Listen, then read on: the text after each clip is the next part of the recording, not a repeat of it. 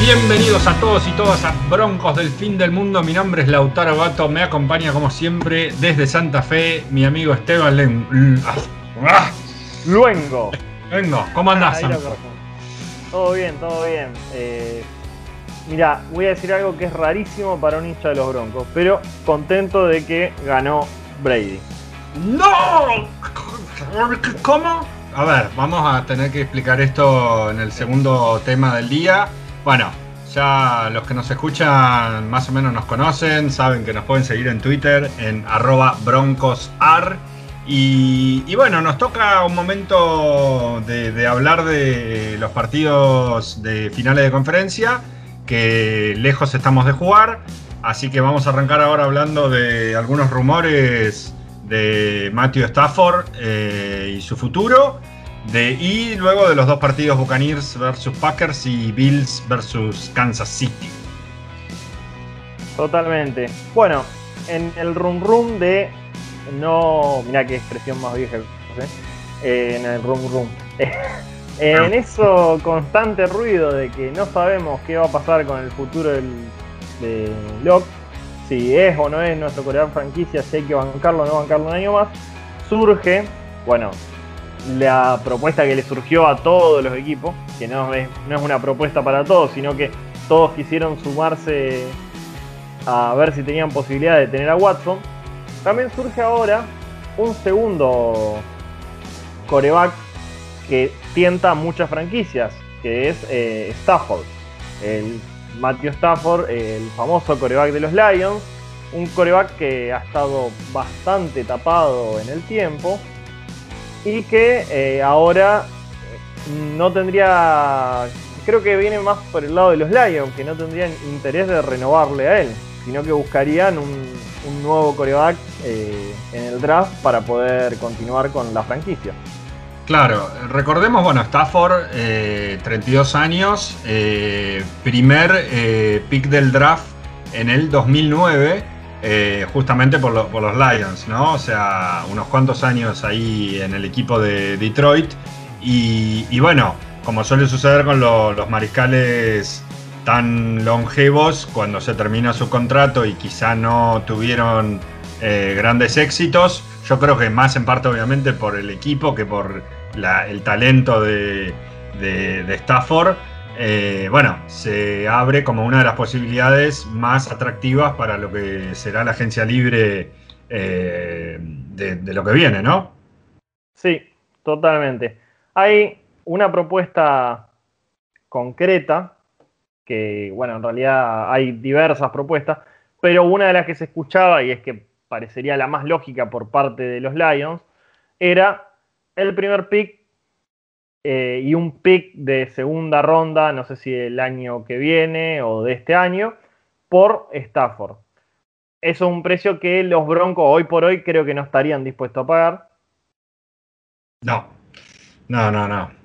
Sí, a ver, eh, justo recién en el, grupo mm, eh, de nuestros amigos de la NFL, a quien les mandamos un abrazo muy sentido, sobre todo a la mafia Packers, que luego estaremos hablando, eh, uno de nuestros amigos de los Niners justamente ponía los cinco equipos que Matthew Stafford supuestamente está prefiriendo como su futuro, ¿no? Y primero justamente los Niners, segundo los Colts, tercero los Jets, cuarto los Bears, eh, Chicago y quinto los Carolina Panthers. No entramos en la ecuación.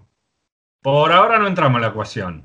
Ah. Pero bueno, ahí también se abre como esa, ese dilema, ¿no? De, de si estaríamos de acuerdo con eh, regalar eh, picks altos y, y tradear por, por Stafford o, o- o contratarlo en la agencia libre. Quizá, como decían algunos de los chicos, eh, digamos, relegando un poco de futuro por presente. Sí. Igual eh, Stafford tiene 32 años. No es una mala edad para un coreback. No es, no es eh, es joven, que es Stafford, pero tampoco es un veterano. O sea, si pensamos, por un lado, que Green Bay está pensando en renovarle a que estaban hablando por ahí, que bueno, le quedan tres años, si no me equivoco, a Aaron Rodgers. Inclusive pensaban extender más todavía después, bueno, de los resultados que se obtuvieron y un poco el rum rum que, o como tengo esa palabra, que surgió después del partido, todo el ruido que surgió.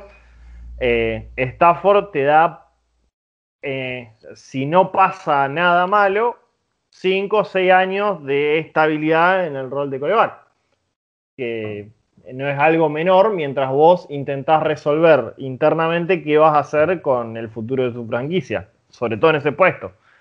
Sí, sí, sí. Sí, a mí, obviamente, me imagino que a vos también me, hace acordar a la, llegada de, Peyton Manning a los Broncos. Digo, si bien eh, yo no seguía, y creo que vos tampoco eh, al, día, la actualidad de los Broncos en ese año 2013, eh, sí sabemos la historia y es como esos pases en los cuales, bueno, el, general manager, en ese momento, eh, obviamente John Elway, te la jugás. Te puede salir muy bien o te puede salir muy mal. Sí. Eso que eh, Peyton venía de no jugar un año por una operación que había tenido, si no me equivoco, en la parte del cuello. Eh, por eso los Colts lo sueltan, porque ellos ya tenían su futuro en Andrew Locke. Mirá cómo cambian las cosas, ahora Andrew Locke está fuera de la liga. Y los Colts están ahí debatiéndose si se llevan a Stafford o no. Bueno, yo no sé si lo dijimos antes o, lo dije en el grupo. Yo creo que cuando Peyton se retiró, luego de ganar el Super Bowl 50 a los Panthers, eh, y yo llevaba muy poco tiempo mirando NFL, eh, creo que al igual que vos, eh, de, de, los mariscales que más me gustaban para que vengan a los Broncos era Stafford o, y Andrew Locke. Obviamente no entendía absolutamente nada porque el equipo se estaba desarmando y traer una figura como esa es carísimo y súper complicado. Y eran, en ese momento, eran jóvenes. Claro. O sea que sus eh, franquicias no iban a desprenderse tan fácilmente de ellos. bueno, una de las propuestas que me pareció más lógica, que dudo que acepten los, eh, los Lions, era dos, dos segunda ronda una de este año, una del año que viene, y Locke como parte de pago para traer a Stafford. Claro. Me, parece que eh, Stafford vale una primera ronda, pero el tema es que los Broncos tienen el, eh, pick número 9. Es un pick muy alto. Capaz que valdría uno del 18 para atrás. O eso es lo que yo entregaría. Sí, sí, sí. Sí, digo, también estamos en un momento los Broncos como con mucha incertidumbre por lo que hablábamos la semana pasada de la llegada de nuestro nuevo eh, general manager, el, amigo Peyton, Patton, eh, ¿no? el proveniente de los Vikings. Y, bueno, por, por, un montón de cosas que seguramente se están reestructurando en el equipo y, y que bueno, la, digamos, la temporada 2020-2021 eh, recién está terminando y, bueno, y está como en ese momento, ¿no? De, muchas suposiciones. Y yo creo la verdad que no va a terminar pasando eso de que llegue Stafford a los Broncos. Creo que van a terminar quedándose con, con Drew Locke y el desarrollo que viene teniendo. Aún, eh, yo sabiendo tu pensamiento, con todas las dudas que nos dejó luego de este tan difícil 2020, ¿no? Sí. Sí, igual personalmente yo no estoy dispuesto a cualquier coreback en vez de Locke. O sea, si vos me decís, ¿viene Cam Newton? No, prefiero que llegue Locke. Eh, o, sea, no, no aceptaría cualquiera por Locke. Pero me, me parece que no fue la consistencia que uno esperaría y los Broncos tienen muchísimas piezas en su lugar para tener una ofensiva que capaz que no te gane el Super Bowl, pero que al menos llega a playoff. O sea, se sintió eso. Se sintió que, que no afán está desperdiciado, que un poco eh, Jerry Judy fue desperdiciado. Sutton va a volver, que también va a volver eh, Albert O. Prometo decir más el nombre porque es imposible. Ojenboya, algo así era. Me acuerdo de los primeros podcasts. O algo así. ahí está, ahí está, ahí está. Eh, bueno, el caso que tenés todo en su lugar, la línea tiene a Cushenberry que tuvo un año duro, pero el año que viene ya es bueno, ya eh, fue mejorando mucho. Tenés por otro lado, eh, uy, ahora no me sale, Garrett Wolf, que mejoró una barbaridad y lo pudimos renovar. Tenés una defensa que anda bien, entonces voy a decir, todas las piezas están para tener un equipo competitivo, excepto la constante duda de si Locke es o no es. Claro, sí, sí, sí. Sí, eh, eh, es lo que hablamos en los últimos programas. Eh, vamos a, ver cómo se desarrollan estas próximas semanas y sobre todo, obviamente, lo que va a ser el draft.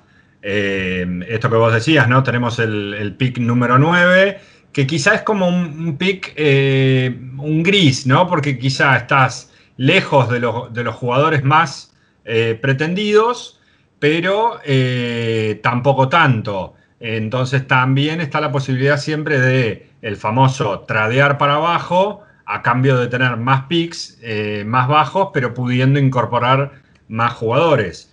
Vamos a ver cómo, se desarrolla. Quizá es muy temprano todavía para analizar eso. Y, bueno, y, yo no veo posible o probable, digamos, ¿no? que llegue Stafford, ni como decíamos antes, eh, de John Watson. Y, digo esto también porque recién la estaba buscando, pero no encontré la lista de todos los mariscales que eh, supuestamente habría en la agencia libre eh, a partir de de la finalización de esta temporada. Creo que hay una lista de como 10 mariscales eh, abiertos en el mercado, lo cual también haría que por ahí nosotros vayamos por un mariscal eh, veterano para generarle cierta presión a Locke y poder quizá en el draft eh, reforzar algunas otras áreas tan importantes. Yo creo que es fundamental reforzar la, la, línea ofensiva. Bueno, algo que a mí me gustaría ver más eh, un pick alto para, en esa posición es el, ¿cómo se llama? Corner. Corner. Eh, mm. Cornerback me parece que necesitamos ayuda. Si no tenemos un, un corner y Oyemudia sigue teniendo un juego más o menos, eh, Callahan juega con las lesiones que está teniendo, vamos a estar complicados. Me gustaría uno más para estar seguro. Pero capaz que sí apostaría a una segunda ronda, no tanto una primera. Y también, bueno, eh, eh, inside linebacker me parece otra posición que estaría bueno reforzar, a pesar de que Alexander Johnson y Josie Jewell jugaron muy bien esta temporada. Sí, sí, sí. Bueno, ahora me estoy acordando la cantidad de lesionados que tuvimos esta, esta temporada que acaba, que está terminando, y, cómo eso también influyó en, el desarrollo de, los partidos y del, del, juego de los Broncos, ¿no? Eh, y además una cosa fundamental que tampoco hay que dejar de largo, eh, hay que dejar pasar de largo, es el tema de la renovación de nuestra figura en la defensiva, que es eh, Justin Simmons. Justin Simmons, exactamente. Acá encontré lo que vos querías ver, que era ah. algunos corebacks que su futuro está en cuestión. De John Watson, Aaron Rodgers, Matthew Stafford, Doug Prescott, Sam Darnold, Carson Wentz, Jared Goff, Jimmy Garoppolo, Cam Newton, Teddy Bridgewater, Michael Trubisky, Jamey Winston, Ryan Fitzpatrick, Alex Smith, Ben Roethlisberger. Ben Roethlisberger no me lo imaginaba, pero bueno. Hay un par de nombres ahí que es como medio. A ver, para mí, eh, Big Ben no está tan en cuestión. Eh, Aaron Rodgers tampoco. Incluso Jared Goff tampoco lo veo como temblequeando en esa posición. Otros sí, pero esos tres no los veo tan, tan probables de que dejen sus equipos. Claro, claro. O sea, Aaron Rodgers me parece que eh, puede haber estado, o sea, están comprando mucho humo del calor del momento de haber perdido eh, el pase por segunda vez al Super Bowl. Eh, sí. Y, no, no creo que da para pensar que va a haber un divorcio entre Packers y Aaron Rodgers. Está bien, puede que el tipo se sienta incómodo por el, hecho de que draftearon a, a Lop, que no fue un gran movimiento para la franquicia, me parece que podrías haber tenido ayuda en otro lugar. Pensemos que hubiera sido si eh, piqueaban un corner, por ejemplo. Claro, sí, sí, sí. Ahora, ahora en, muy en breve vamos a analizar el partido de los Packers. Y la verdad que yo digo, revisando un poco esta lista, y sacando a Stafford, que recién hablábamos de él, la verdad que los otros mariscales, viste, son todos, viste, de medio pelo para abajo. Está el, bueno, el tema de Prescott, que había firmado la, etiqueta del, del tag de franchise. Eh, y tuvo esa tremenda lesión que lo dejó afuera de toda la temporada.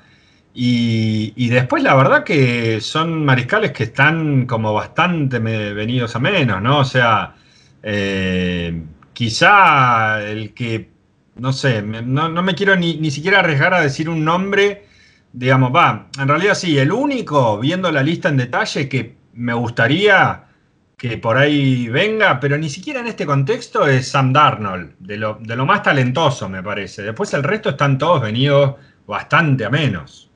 Claro, voy a decir un Sam Darnold como para que haya presión para Locke.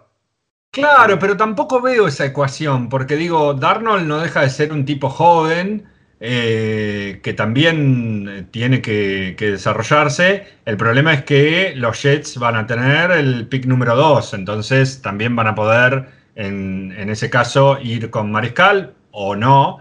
Pero después los otros nombres, la verdad que no me, ninguno me genera, me genera confianza como para que sea nuestro Mariscal los próximos años. Después, el tema de meterle presión a, a, Locke, eh, trayendo alguno de estos como backup de él, bueno, es, eso.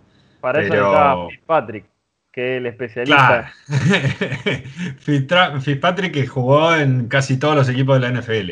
Eh, pero bueno, habrá que esperar un poco, que se empiecen a, resolver algunos de estos nombres para, para saber el futuro. Eh, y, bueno, y que también empezamos a, empecemos a tener definiciones de, parte de nuestro, de nuestro equipo, ¿no? De, para qué rumbo quieren, quieren ir. Eh, es muy temprano, ¿no? O sea, todavía no, terminó la temporada y ya estamos analizando esto. Obviamente los medios tienen que hablar de algo y vender y creo que eso también genera un humo importante. Y, allá hay medios por cada equipo casi. Claro, sí, sí, sí, sí. Sí, sí, hay, mucho de, especulación, ¿no? Como que tienen que vivir de la, de la especulación en torno a, a, los traspasos y demás, ¿no? Eh, y esto sin ni siquiera nosotros analizar lo que es el salary cap y, y, y cómo es, y, la cantidad de dinero disponible que tenga cada equipo para, para destinar, ¿no? Porque recordemos que la NFL, una de las cosas más justas que tiene es este sistema de salary cap en la cual no puede venir un mega millonario y comprarse todos los mejores jugadores como cierto equipo de la capital española. Acá tenés que, eh, digamos, eh, equilibrar un montón todo.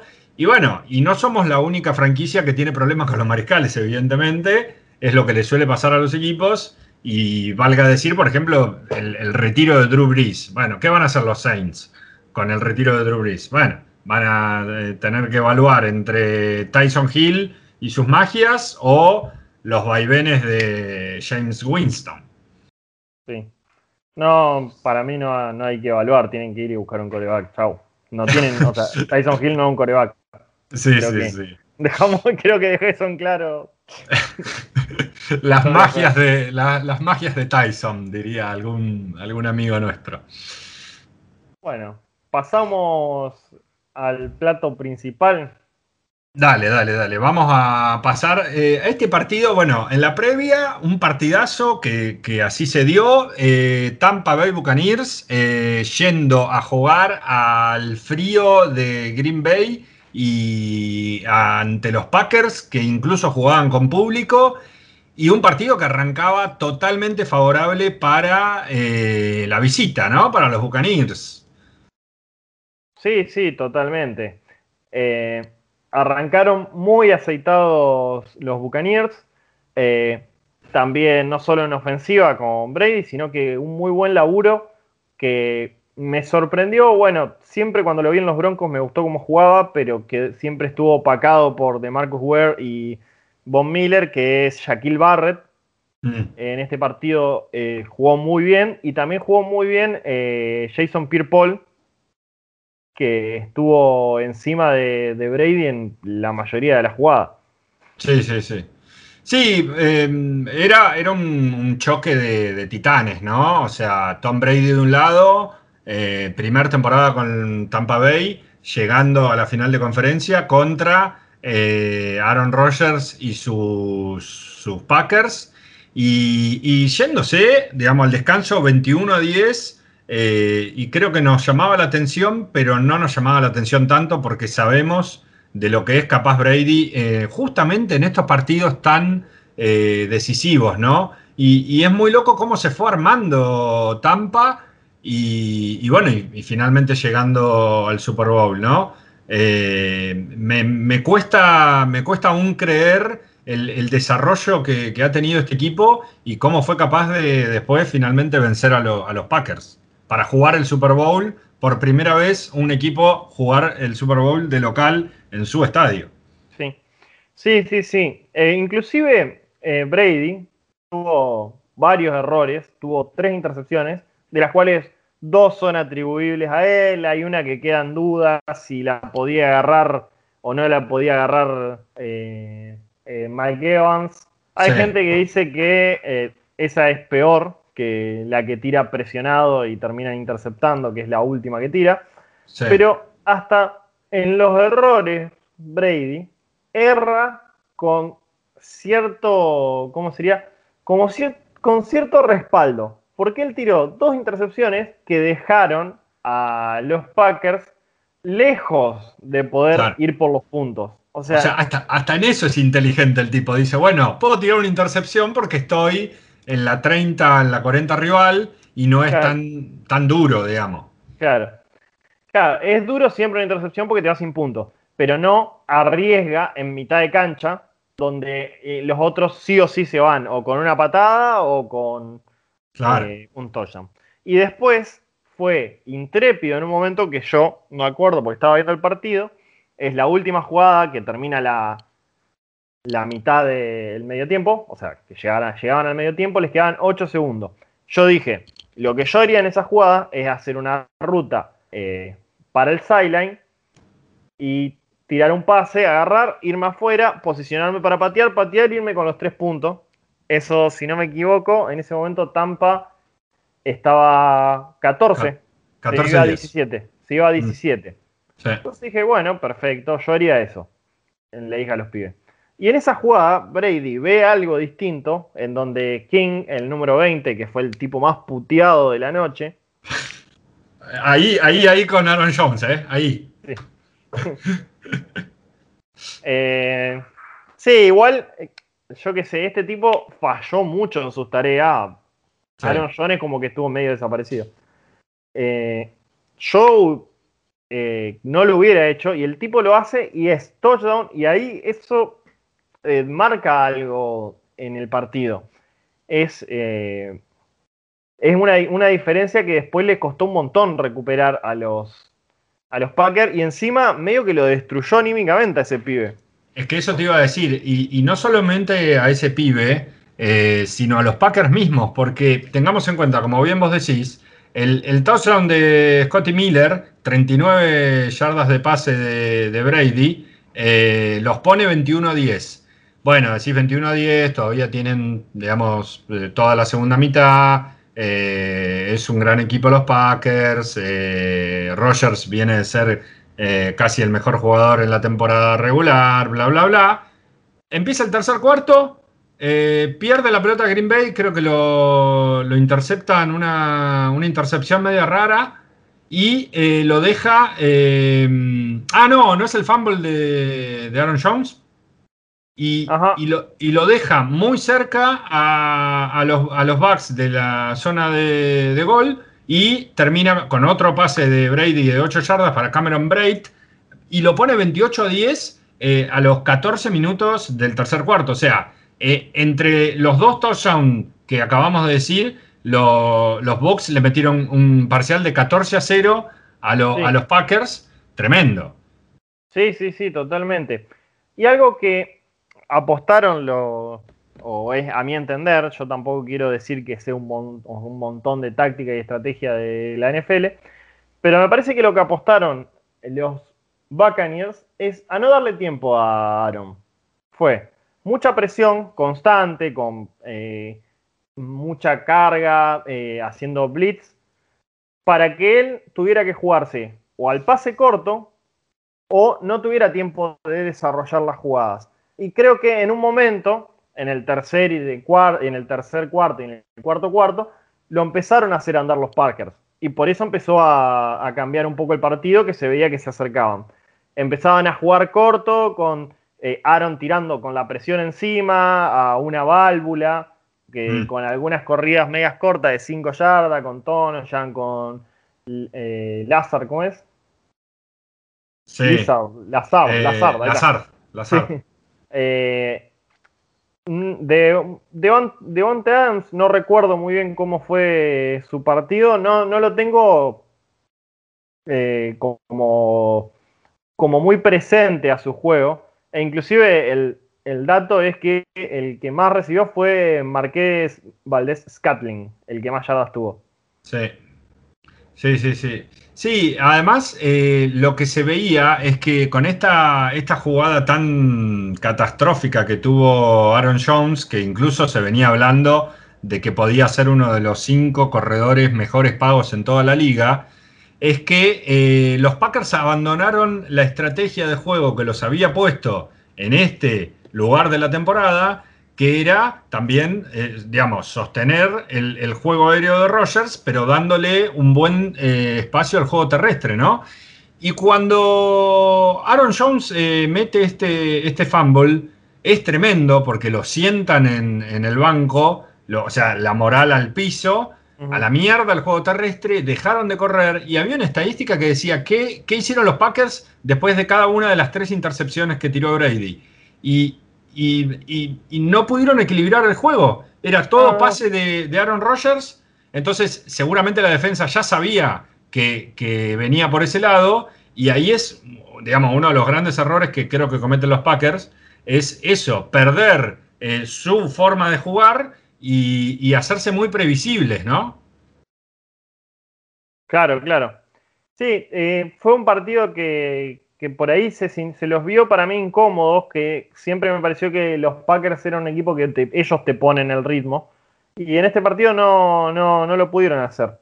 Bueno, hablando de las estadísticas, Aaron Jones, 6 acarreos, 27 yardas. Nada. Nada. Nada. pero aparte, lo, eh, lo, que vos decís, ¿por qué? O sea, le dieron solo 6 acarreos. Sí, sí, sí. Sí, sí, sí. Y claramente hubo eh, una, cuestión de que dejaron de confiar en el tipo. Sí, sí, sí. Bueno, es que me parece que ese es un, error eh, estratégico que incluso también levanta al, equipo rival.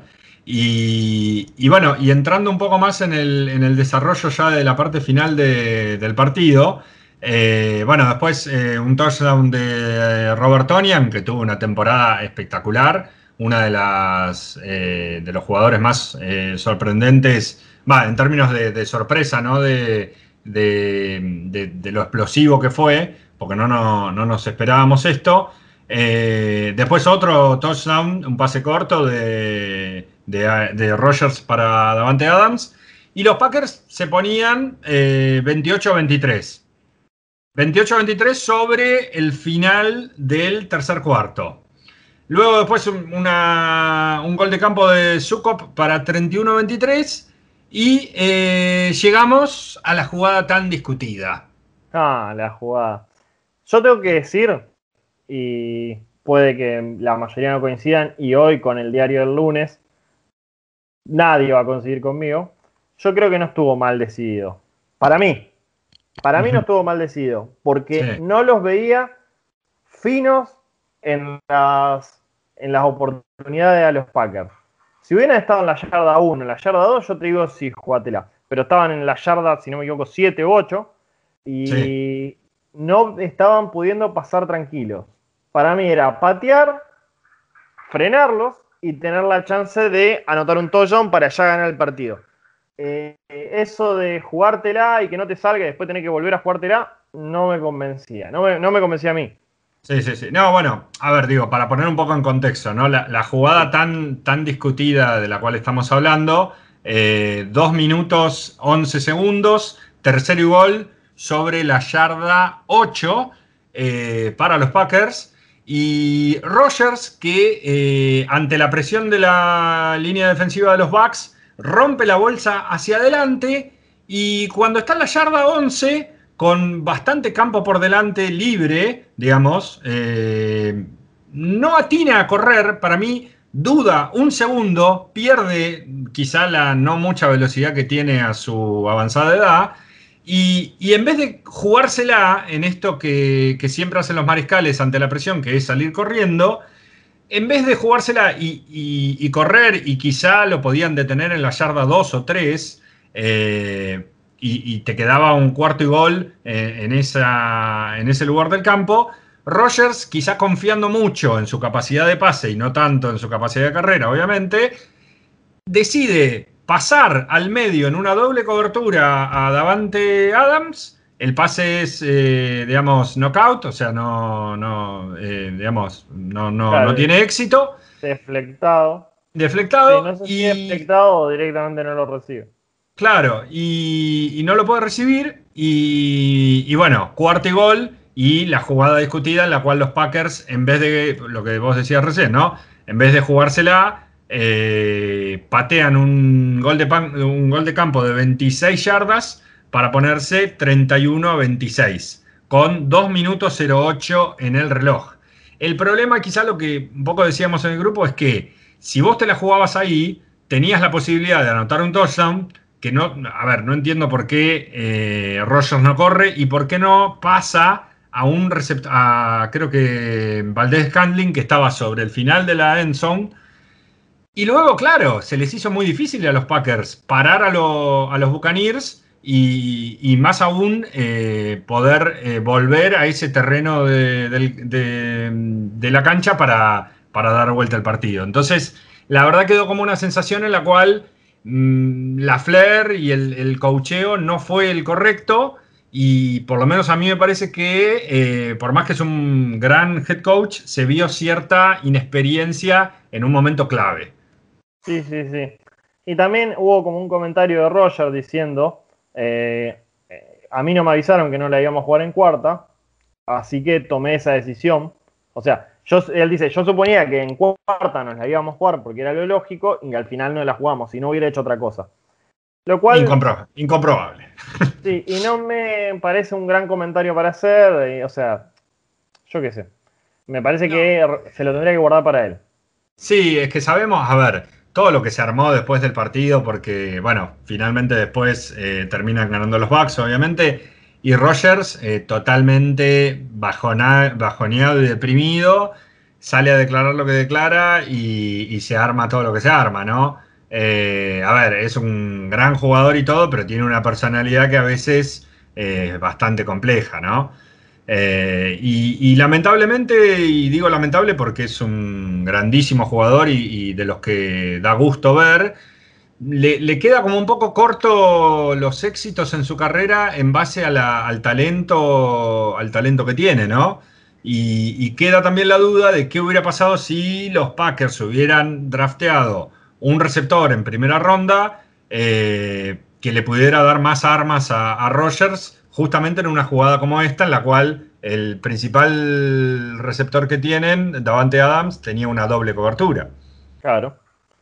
Eh, un dato que te quería dejar es.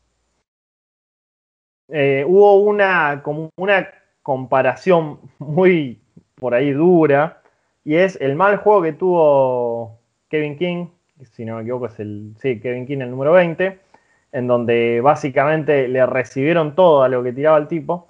Y por otro lado, estuvo Jair Alexander, que tuvo cuatro targets. Eh, y de esos cuatro targets, dos fueron, ninguno fueron atrapados y dos fueron intercepciones. Claro. Que que cómo los agarró distraídos, o sea, cómo, cómo puede ser que, haya habido un juego tan disparo por parte de los dos jugadores. Eh, por un lado no se podía jugar y por el otro era una aduana europea, entraban todos, o sea.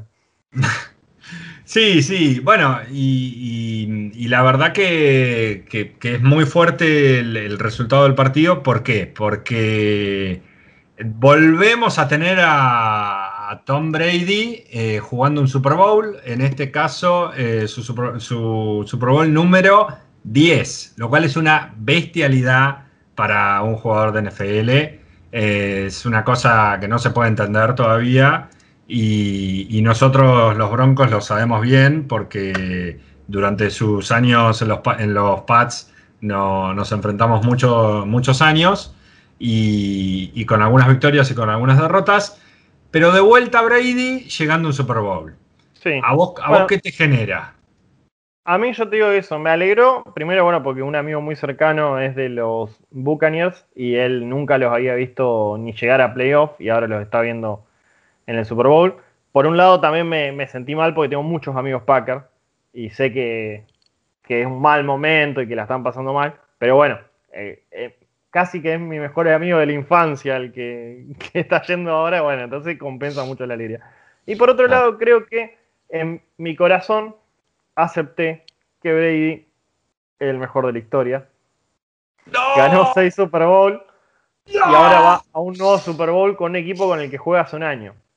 Es algo. Eh, no te oigo, no te oigo, no te oigo.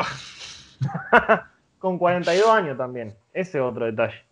creo que, creo que uno puede sentir la rivalidad de decir eh, qué bronca que me da este tipo, pero no, no puede negar que, más allá de que siempre está el rumor de las trampas y esto, hay un montón de rumores de equipos que tuvieron algún tipo de chanchullo y no salen tanto a la luz y no sale tanto. A los Patriots hay cierto recelo porque son una franquicia muy ganadora, que, les, que a todos los equipos de la AFC le han roto los huevos porque son los que iban al Super Bowl el 50% de las veces que se jugaba en 20 años. Pero eh, hay, que entender que sí, el tipo ya demostró que es eh, el mejor de la historia, el más ganador, diría yo. Capaz que no es tan vistoso, no es Mahomes, no, te, no tira un pase entre las piernas eh, haciendo una mortal para atrás, pero logró ser el tipo más consistente de la liga. Ha tenido errores, ha, tirado tres intercepciones en el último partido. Pero cuando el equipo lo necesitó que él vaya y haga y ponga la bocha, luego va y pone la bocha. Eh, es, un, eh, es un poco, como decir, un distinto y tiene un drive y una emoción para seguir haciendo cosas a los 42 años que es increíble. O sea, el tipo que siga queriendo jugar y siga queriendo esforzarse más es algo para mí bastante único. Sí, sí, incluso una de las cosas eh, de, color que tiene esta temporada de Brady es que eh, Brady yéndose a Tampa, hace que vuelva del retiro su amigo de toda la vida y compañero de los Pats, que es Rob Gronkowski. Y Gronkowski, que lo habíamos visto, me acuerdo, en una foto que parecía, digamos, un escarbadiente, había perdido toda la masa muscular porque se había retirado, vuelve del retiro solo para ir a jugar con su amigo Tom a Tampa. Y con todo lo que se lo discutía a, Gronk, de que estaba viejo, que demás, hizo una temporada digamos, eh, aceptable. Respetable. Respetable, tuvo una recepción clave en el partido, eh, creo que de 20, casi 30 yardas. Eh, cumple su rol de, bloquear como, como, lo es, como, como, lo tienen que hacer los tight Y, y, bueno, y el videíto habitual y clásico de, de Brady y Gronk al lado bailando, va, sonriendo y mirando a cámara socarronamente, eh, tuvimos esta vez ese video, pero con la camiseta de los Bucks. Digo, ahí también está lo, maravilloso de la NFL, eh, que, siempre creo que atrae tanto, ¿no? Quizá no, no fue el mejor tight end de la temporada, pero ahí lo tenés, jugando otro Super Bowl.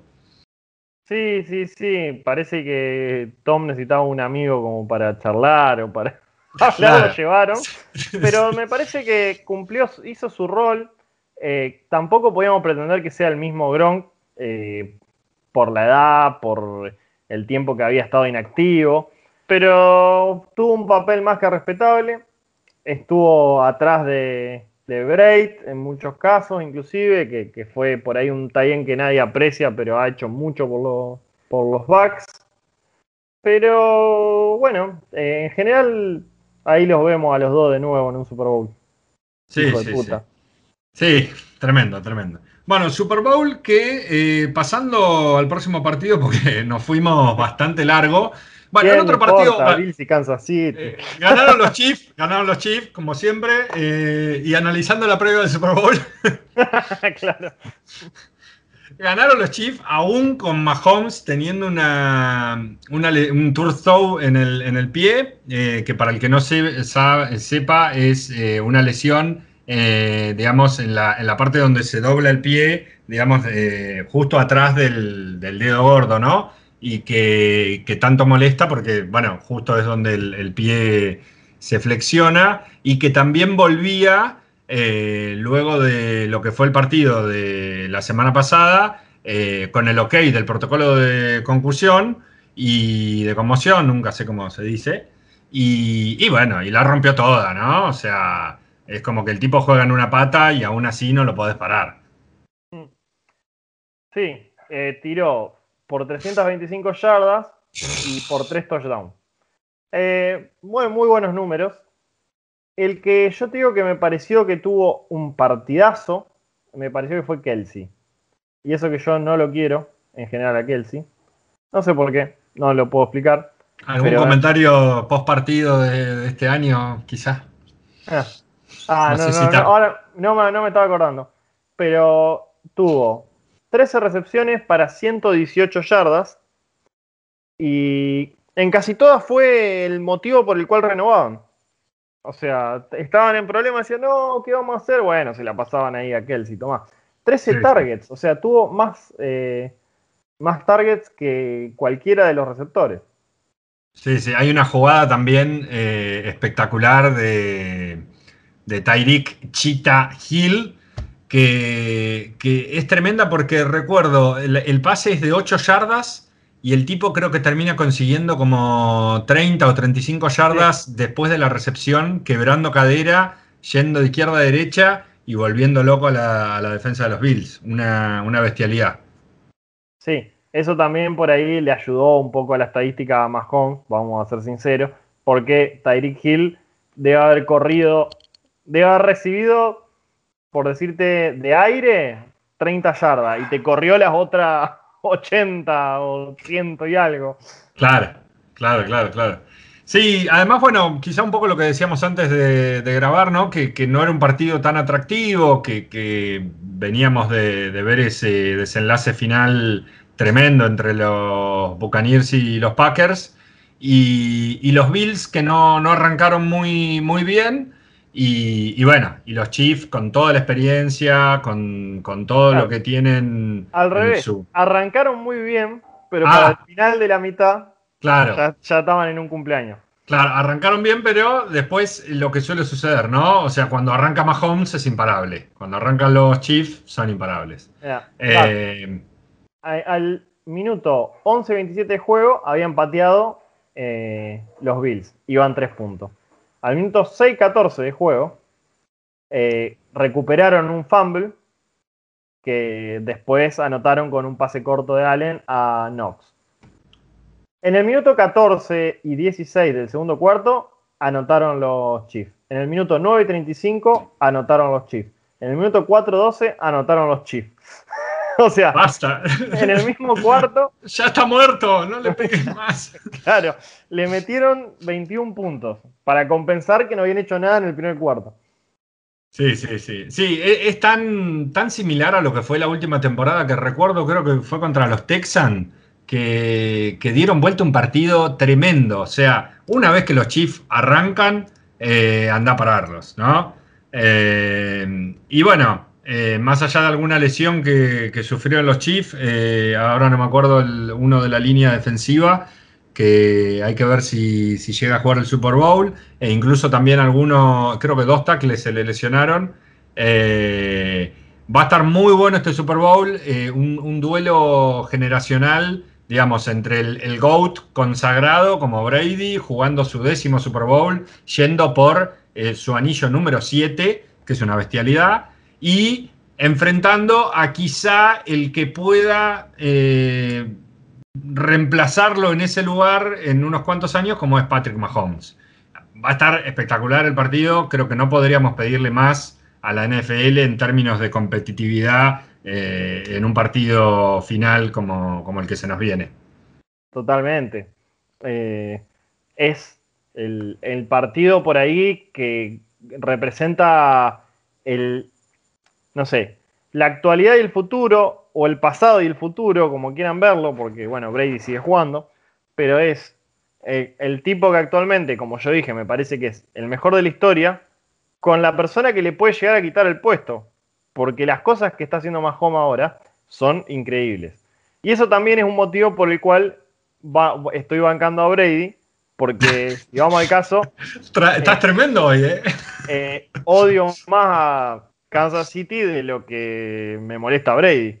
Kansas City rival divisional. Claro, lo odiamos por ser rival divisional. Eh, bueno, los Chiefs que terminan ganando el partido cómodamente. Recuerdo ver el partido y ya en el principio del, cuarto cuarto, con un touchdown de Kelsey 38 a 15, dijimos, bueno, ya está. Después sobre el final del partido, una jugada bastante bizarra en la cual eh, un defensivo de los Chiefs lo empieza a agarrar eh, a, la carrera hacia atrás a Josh Allen y retrocede como 30 yardas y después Allen le tira un pelotazo caído y se arma la bataola.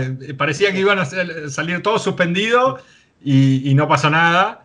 Eh, y bueno, después otra imagen que nos dejó los festejos de los Chiefs y, toda, la, toda la fiesta fue la imagen de el, creo que probablemente el mejor receptor de, la temporada, Stephon Dix, quedándose solo en el campo mirando toda la, celebración de, los Chiefs eh, de, este campeonato de la, división americana.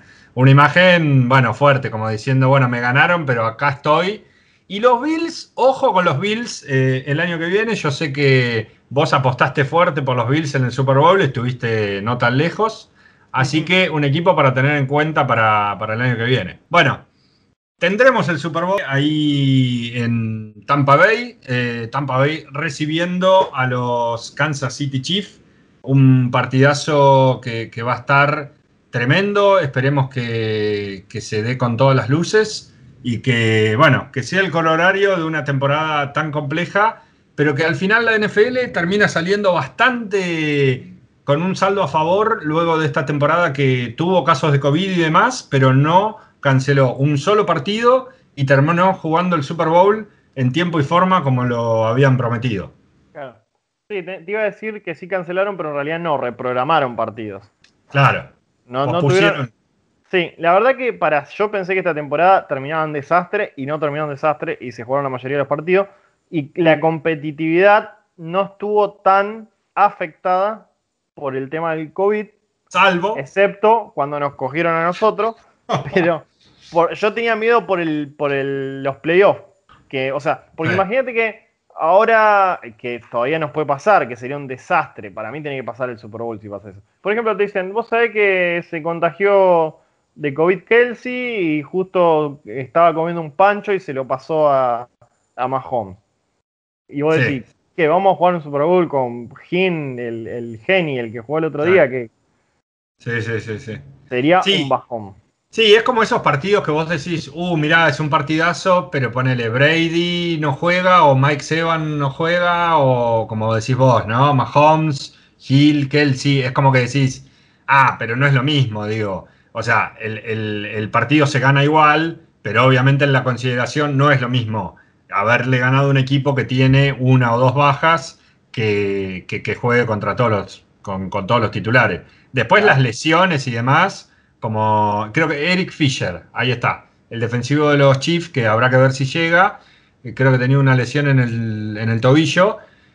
bueno, Eric, eso puede pasar, digamos. Pero la verdad que yo también digo, ¿cuál es el apuro de la NFL en tener que jugar el Super Bowl sí o sí? Bueno, a ver, sabemos todos los compromisos televisivos, de sponsor y demás.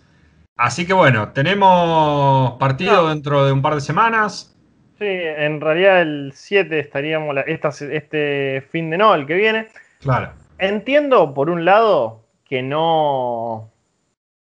O sea, que, uno no quiere suspender el show por situaciones particulares. Las lesiones, obviamente, descartado. Si te lesionaste, bueno, no juega el Super Bowl, lástima. Te darán el anillo si lo ganan o el papelito de felicitaciones por participar si lo pierden. Eh, claro. Pero eh, COVID es como decir, mm, pero si espera una semana más, el ya puede jugar. Claro. es, como, sí, sí, sí. es como difícil, pero entiendo que, bueno, eh, todos los equipos saben cómo son las reglas, saben cómo son los protocolos. Entonces, si un jugador por pelotudear se contagia COVID, y bueno, lamentablemente lo vas a tener que contar. Sí, quizás ya para ir cerrando este, este capítulo de Broncos del fin del mundo, eh, esa fue la sensación que nos dejó un poco injusta de parte de la liga, justo con nosotros, es como que justo nos agarraron de punto y nos cayeron con todo el peso de la ley, quizá con razón, pero digamos que a los, a ver, ayúdame, a los Titans les dieron eh, mucho changui, a los, a los Raven, a los Raven y a nosotros, a nosotros, por no esperar ni un día por las pruebas del posible contagio eh, de los mariscales, no, nos cayeron con todo el peso de la ley. Entonces, más allá de que la decisión estuvo correcta, me parece que eh, quizá quedó como un poco injusto en comparación con las otras situaciones. Pero bueno, a llorar a la llorería, eh, no creo que hubiéramos ido muy lejos en playoff tampoco. Eh, pero quedó esa sensación un poco, un poco agria, ese maldito partido contra los Saints y la presencia del amigo Hinton ahí en, el puesto de mariscal. Bancado, bancado. Bancado y, totalmente merecido el, reconocimiento para él. Y, bueno, amigos, eh, ¿cuánto creo que va a haber público en Tampa? Eh, no recuerdo cuánto, pero, pero va a haber público. Ah, ni idea de eso. Pero me parece lo más lógico que haya sí. 20% de la capacidad, por ejemplo. Sí, sí, sí, sí, que es lo que viene sucediendo últimamente y la NFL también tiene que vender tickets. Así que bueno, vamos cerrando. esperemos que tengamos un gran partido. Ya no decimos suerte en sus partidos, sino disfruten el Super Bowl. Es la gran fiesta de, no digo del fútbol americano, sino una de las grandes fiestas del deporte mundial y ojalá que tengamos un partidazo. Eh, escuchemos a The Weeknd. ¿The Weeknd? Sí, el, artista que invitado que va a tocar en el show del medio tiempo. Ah, no lo, no lo juno, pero ni ahí. Ah, el que canta Blinded by the Lights. No voy a cantar en el podcast, pero. Ah, ya sé cuál es. Ya sé Lights. Sí. Sí, sí, sí, Me agarró mi onda tiktokera, eh, así que lo voy, a, lo voy a seguir con atención el, el, entretiempo. Y bueno, amigos, eh, ya empezar a pensar a partir de dentro de dos semanas programas de, archivo o de, de, debate, seguramente con otros amigos y amigas, para hablar de esto y seguir con este espacio semanal de Bronco de Fin del Mundo. Así que también eh, ideas y sugerencias en nuestro Twitter. Y, bueno, cuídense que el COVID todavía no se fue y falta mucho para que se vaya. Y nos estaremos viendo en una semana. Dale. Hasta pronto. Hasta pronto amigos. Adiós.